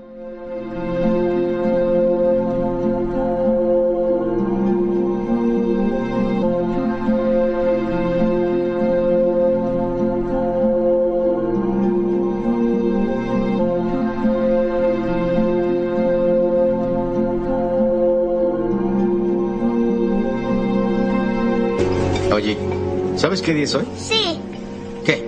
sábado. ¿Y sabes qué pasa los sábados? Sí, ¿Qué? El baloncesto. ¿Quieres ir a jugar baloncesto? Sí. Eso es. Y luego me puedes acompañar a vender un aparato. ¿Qué te parece?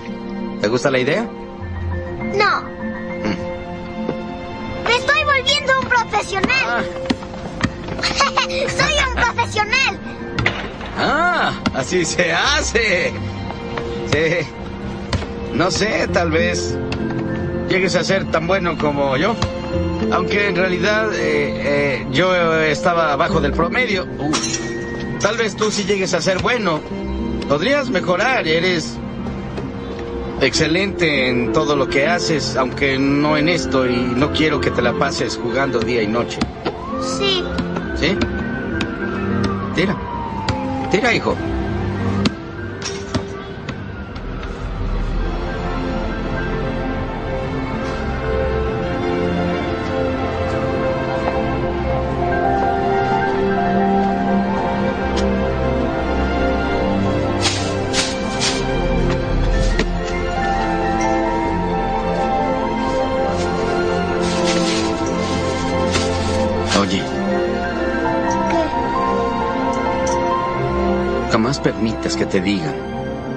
No puedes hacer algo.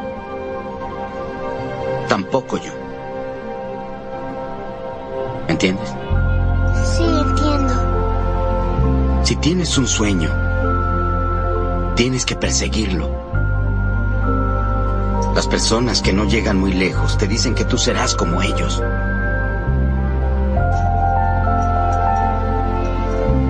Si sueñas algo, realízalo. Punto.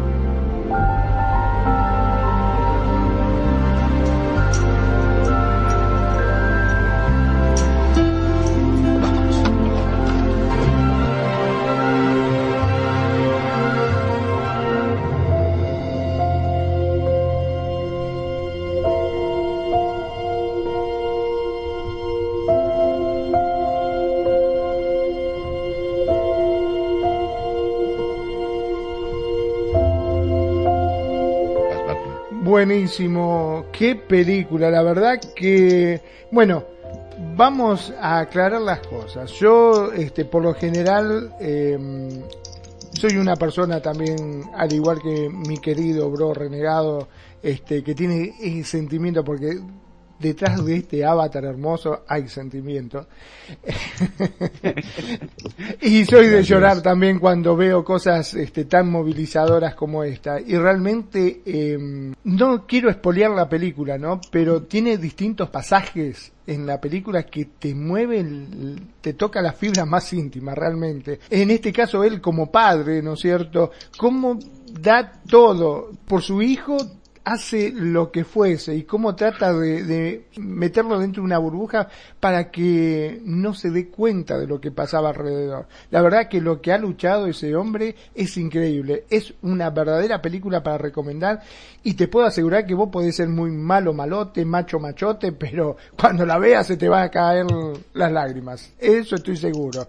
No sé qué opina mi estimada Perfi. Pues mira que primero que nada elogiar y alabar la edición, la edición con esta pieza que nos presenta, nos presenta nuestro bro y pues finalmente la búsqueda de la felicidad es esta, esta crux de vida de muchas personas y por esto esta película es tan poderosa porque finalmente todos anhelamos, ¿no? De alguna manera la felicidad y las formas y los medios y los modos en los que Will Smith intenta intenta salvaguardar, ¿no? Esta burbuja maravillosa para que, para que no exista la decepción, sin embargo todo sea un, halo de felicidad, pues es un, un, recuerdo, un, algo que nos remite a tiempos mucho mejores, ¿no? A tiempos, no solo en el pasado, sino tiempos que anhelamos y que soñamos. A mí me parece que la, la, la película es una maravilla y que además la edición que se hizo sobre esta, sobre esta pieza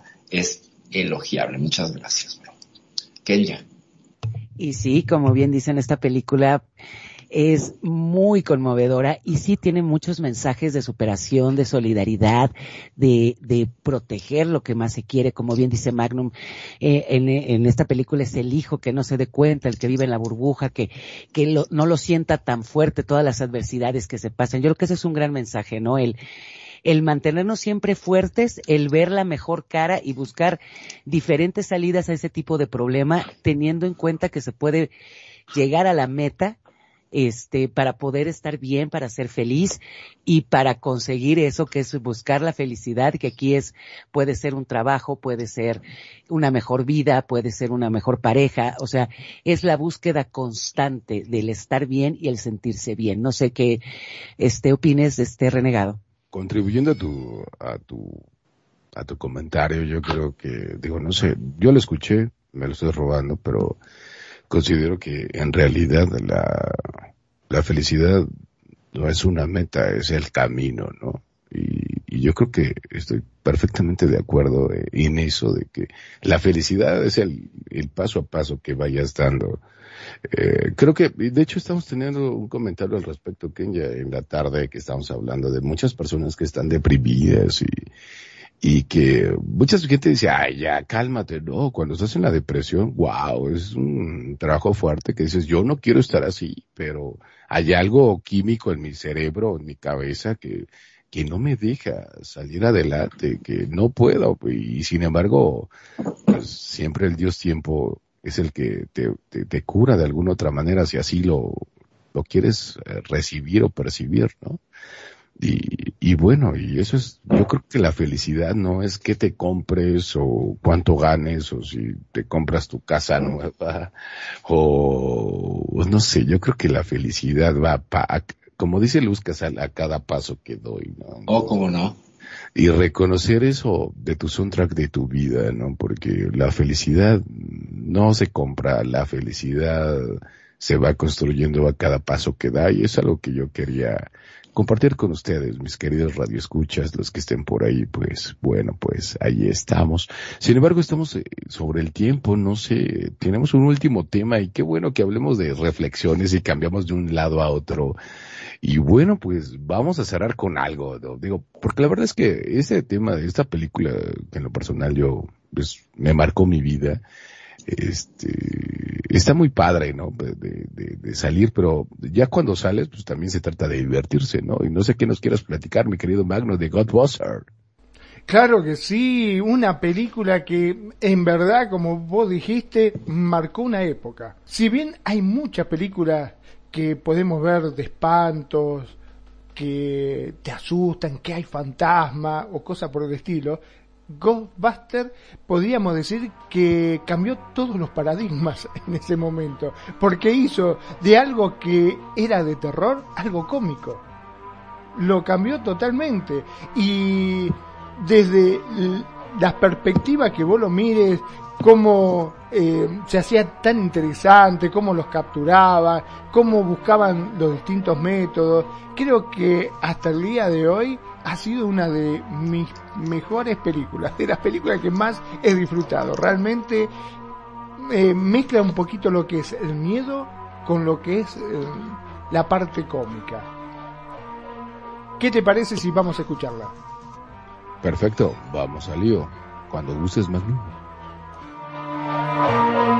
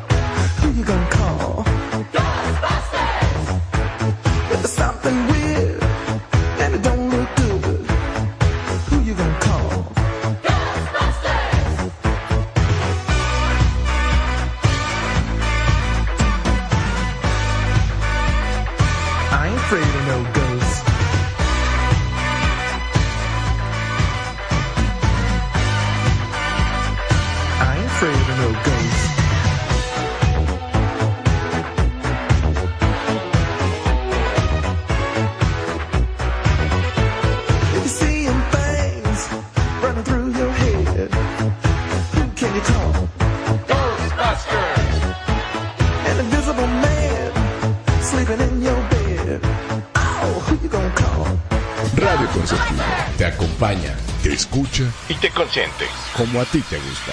Vos somos, somos Radio Consentido.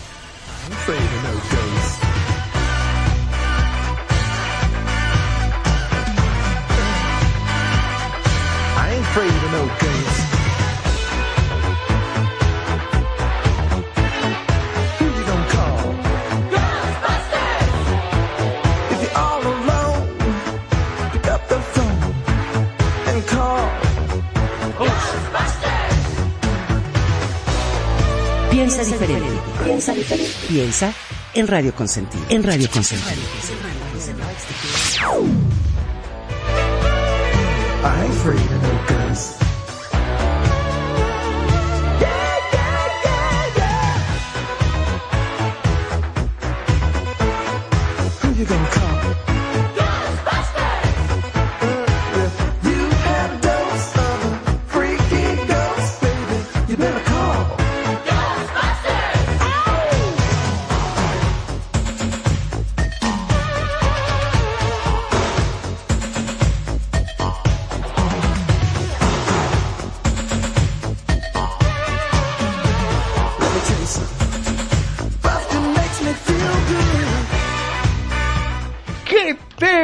¿Cómo me gusta este tema? No le tengo miedo a los fantasmas, como dicen. Ah, a mí no me pasa nada con los fantasmas. Estos que del cuscús que me quieren venir a asustar. Mira cómo me río, me río de Janeiro con este tema. Este está buenísimo, sí, es un tema que la música te inspira y bueno, convengamos que se trataba de gente que eran investigadores que estaban tratando de dar respuestas a todas estas cosas paranormal y se reían, lo cargaban, los metían presos, le pasaba de todo, pero la cuestión que encontraron la vuelta y pudieron salvar básicamente al planeta con esta parte científica, ¿no? Porque una cosa es lo que se creía de los fantasmas y ellos tomaron la parte de todo esto paranormal científicamente y así dieron respuesta a lo que son los cazafantasmas. Y te digo que el ectomóvil me encantó. Eso con la sirena, la ambulancia esa con la sirena, estaba bárbara. No sé qué opina Perfi. Pues una maravilla, una maravilla de verdad de canción de Ray Parker Jr. en 1984, que además tiene su propia parte como oscura y de, no paranormal, pero sí de espantos, porque resulta que la caja de batería, es decir, la caja de ritmos para Ghostbusters es sumamente parecida, si no es que es la misma, para una canción de Huey Lewis and the News, I Want a New, I Want a New Drug. Entonces, este tan tan tararán tan tan tan tan tan tararán tan tan tan se parece muchísimo al I Want a New Drug. Y hubo una demanda por ahí, finalmente acabaron Ray Parker Jr. y Huey Lewis haciendo un acuerdo, un acuerdo bajo la mesa para no demandarse, porque pues finalmente esta caja de ritmos de la marca Lindron, pues uno la compra y la utiliza y no hubo gran modificación por parte de los dos artistas y entonces acabaron enfrentados en una, en una demanda.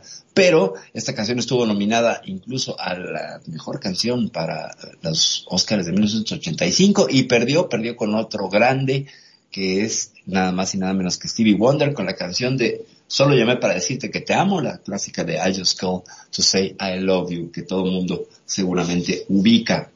Finalmente, ni la, ni me la comentes, ni me la comentes, por favor, esa rola, No, ni me la esa no te gusta, esa es una que te No, causa me un- encanta, me Ah, encanta. ok, es la primera ok. canción que le puse a Kenya. De Ah, hecho, qué la fíjate. No, y aparte de, yo estaba trabajando y le digo, ¿sabes qué? Estoy escuchando una estación de radio que son amigos míos aquí Ajá, en ajá. Ciudad de México.